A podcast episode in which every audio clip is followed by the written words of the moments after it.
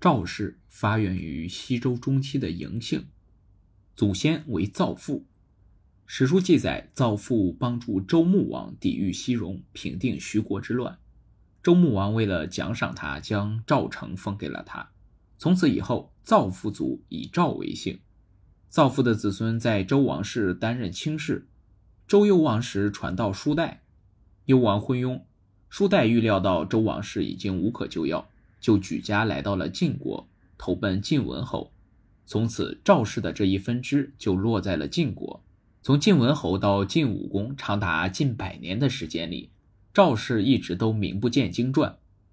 到晋献公时，赵肃率军抵御西戎，作战勇猛，帮助献公大大拓展了疆土，被封于耿，位列大夫。赵氏这才再次崭露头角。但赵氏真正的飞黄腾达，还得从赵肃的孙子赵衰算起。晋献公晚年，骊姬祸乱晋国，逼得太子申生自杀，公子重耳和夷吾逃亡。这时，年轻的赵衰就追随着公子重耳，此后一生都在重耳左右，为其出生入死。重耳一行流亡在外，来到自己母亲的国家敌国避难。敌国攻打戎族时，俘虏了貌美的季魁、舒魁两姐妹，把她们送给了重耳。重耳将舒魁送给了跟随自己的谋士赵衰为妻。舒魁为赵衰生了个儿子，他就是威震天下、影响着晋国命运的一代权臣赵盾。重耳在敌国生活了十二年，赵盾的童年也是在博学的父亲赵衰和贤达的姨父重耳的熏陶下度过的。在这样的环境下，赵盾不但博闻强识，而且温和知礼。由于晋惠公的迫害，重耳和赵衰不得不将家小留在敌国，继续流亡。年幼的赵盾自此和父亲分离。后来，重耳在秦穆公的帮助下，终于回到了晋国，杀了晋怀公，继承了王位，是为晋文公。晋文公复国后，封赵衰为大夫，并将自己的女儿孟姬嫁给了赵衰，生了三个儿子。分别为赵同、赵括、赵婴齐。孟姬本姓姬，嫁给了赵氏，因此史称赵姬。赵姬贤德，得知敌国还有赵衰的后人，就将赵盾母子接回了晋国，并不顾个人得失，将舒奎立为正室，自己甘当小妾。后来，赵姬以赵盾贤能且为年长的嫡子，力主让他继承赵氏宗族。赵衰历任晋文公、晋襄公，都备受信任和重用。赵衰去世后，年轻的赵盾继承了父亲执政大夫一职，后来又兼中军元帅，就这样将军权政权集于一身，成为晋国朝堂上国君晋襄公一人之下万人之上的正卿。赵盾执政后，制定了一系列的法令章程，恢复贵贱制度，重新设立已经废除的官职，明确刑事法规，清理诉讼，追捕逃亡案犯，建立契约，清理政事中的积弊，任用那些怀才不遇的贤臣。这一治国方案得到了襄公的允许。此后，在赵盾执政的二十多年里，他的这一方案一直在不断的修订。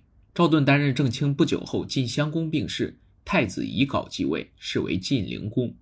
晋灵公年幼不懂事，赵盾成为执政大臣，摄政晋国，这才勉强稳固了晋襄公死去以后的混乱局面，开始了对晋国长达二十年的专权。公元前六二一年，在郑国的护地，赵盾全权代表晋灵公。参加了与齐国、宋国、鲁国、魏国、陈国、郑国、曹国、许国的结盟会议。在会议中，赵盾介绍了晋国的新君，行使的是完全只有霸主才能够拥有的权威。赵盾第一次以卿大夫的身份在诸侯中亮相，开了臣子主盟诸侯的先河。从此以后，臣子做大，诸侯卑微，演变成了春秋时代的潮流。护地结盟是鲁国的鲁文公会盟迟到。第二年，赵盾下令攻打鲁国，报复当时鲁文公不礼于晋。赵盾执政风格强硬，鲁文公害怕晋国的实力，于是赶紧命大夫东门相仲带着厚礼来向赵盾道歉求和。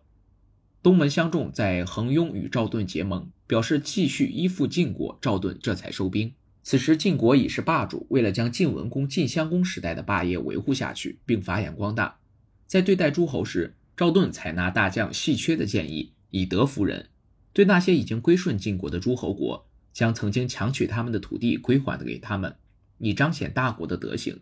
于是赵盾以晋灵公的名义，将过去抢占的魏国和郑国的土地奉还，这一举动让魏国、郑国对赵盾感激不已，从而使赵盾在诸侯间树立了贤臣的光辉形象，同时也进一步巩固了晋国的霸权。赵盾蜚声国内外，国内的老臣中却正酝酿着一股反赵的暗流。公元前六一八年，不甘心默默无闻的老臣们相互勾结，派刺客刺杀了赵盾的心腹，掌握着中军大权的仙客。赵盾意识到了事情的严重性，下令彻查到底。结果，涉案的老臣一个个被抓了起来，被赵盾毫不手软的正法了。经过这次事件，赵盾彻底铲除了自己的政敌。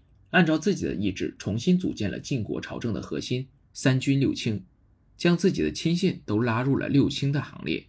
晋国在中原一枝独秀，让一直想进军中原的楚国非常不满。新继位的楚穆王一心想称霸，处心积虑要出师北伐，与晋群一战，以报当年城濮之战的仇。但晋襄公时，晋国国富民强，楚国力不从心。晋襄公死后，晋国出现动荡，最后赵盾执政，稳定了局势。现在赵盾忙于在国内处理内乱，重组政治核心。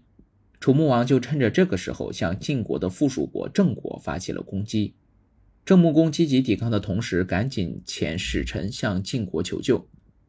但此时的赵盾根本无暇顾及郑国，郑国战败，与楚国结盟。这时晋国才带着宋、魏、许四国联军去援助郑国，郑穆公又不得已与赵盾结盟。赵盾在楚军撤退后，才出兵救援郑国，让楚穆王意识到赵盾此时示弱。当年夏天，楚国进一步挑战晋国，率军攻击晋国的盟友陈国。陈国指望不上晋国，只能任由楚国欺负。接着，秦穆王又派人去鲁国、秦国，请求他们合围晋国。秦国答应与楚国合作。第二年，楚穆王与郑国、陈国正式结盟，约定三国共同反晋。至此。晋国在南方的霸权瓦解，赵盾陷入了困境。不久后，楚国又兴师伐宋，宋国也投靠了楚国。但楚穆王忙于连年兴兵，国内大臣趁机扩张势力，终于内部爆发了内乱。赵盾有了喘息的机会。经过几年的努力，赵盾终于稳定了晋国的局面，决定重新高举尊王攘夷的旗号，号召诸侯反楚，重新与楚国争霸。这时，楚穆王去世，年轻的庄王继位。迫于朝中权贵势力的膨胀，庄王继位三年不理政事，假装沉迷酒色，韬光养晦。晋国人反攻的时机也已成熟，晋军整装待发。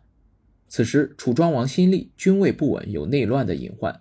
而晋国赵盾执政，政令统一，诸侯权衡利弊，又重新倒向了晋国。公元前六一三年，赵盾主盟宋、陈、魏、郑、许、曹六国的国君，在宋地新城与晋国结盟。使楚穆王晚年努力的成果一朝丧尽。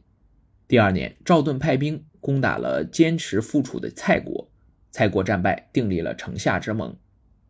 公元前六一零年，赵盾再度召集诸侯在护地会盟，这次所有诸侯国都拥护晋国，晋国重新当上了中原霸主，压制了楚国的气焰。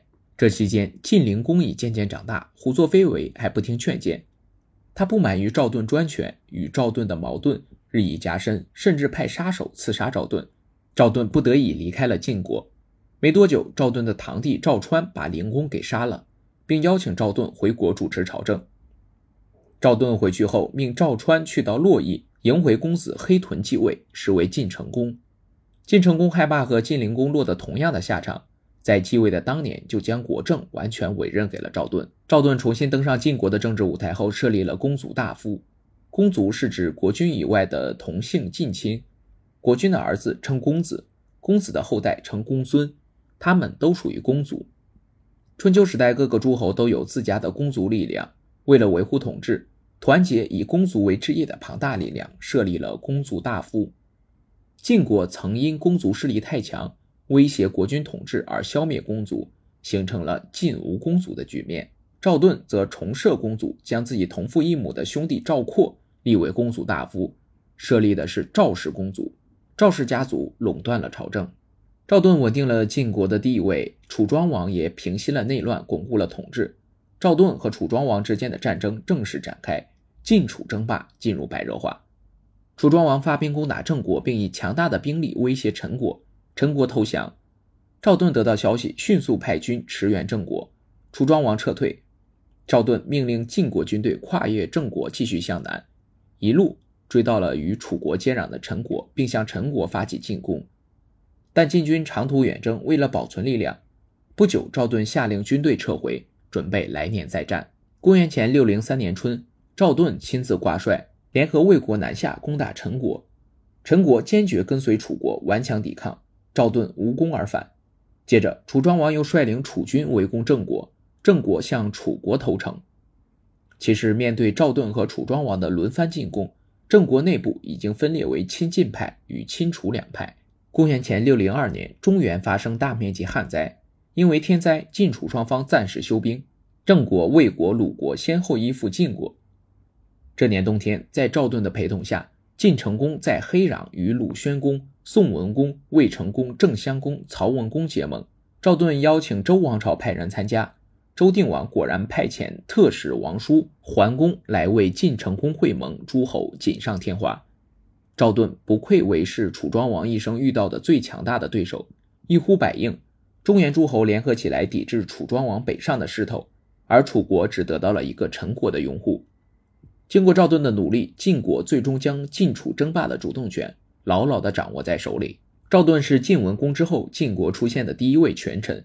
他集军政大权于一身，推行强权政治，延续了晋国霸主的地位，最大程度地抑制了日益强大的楚庄王。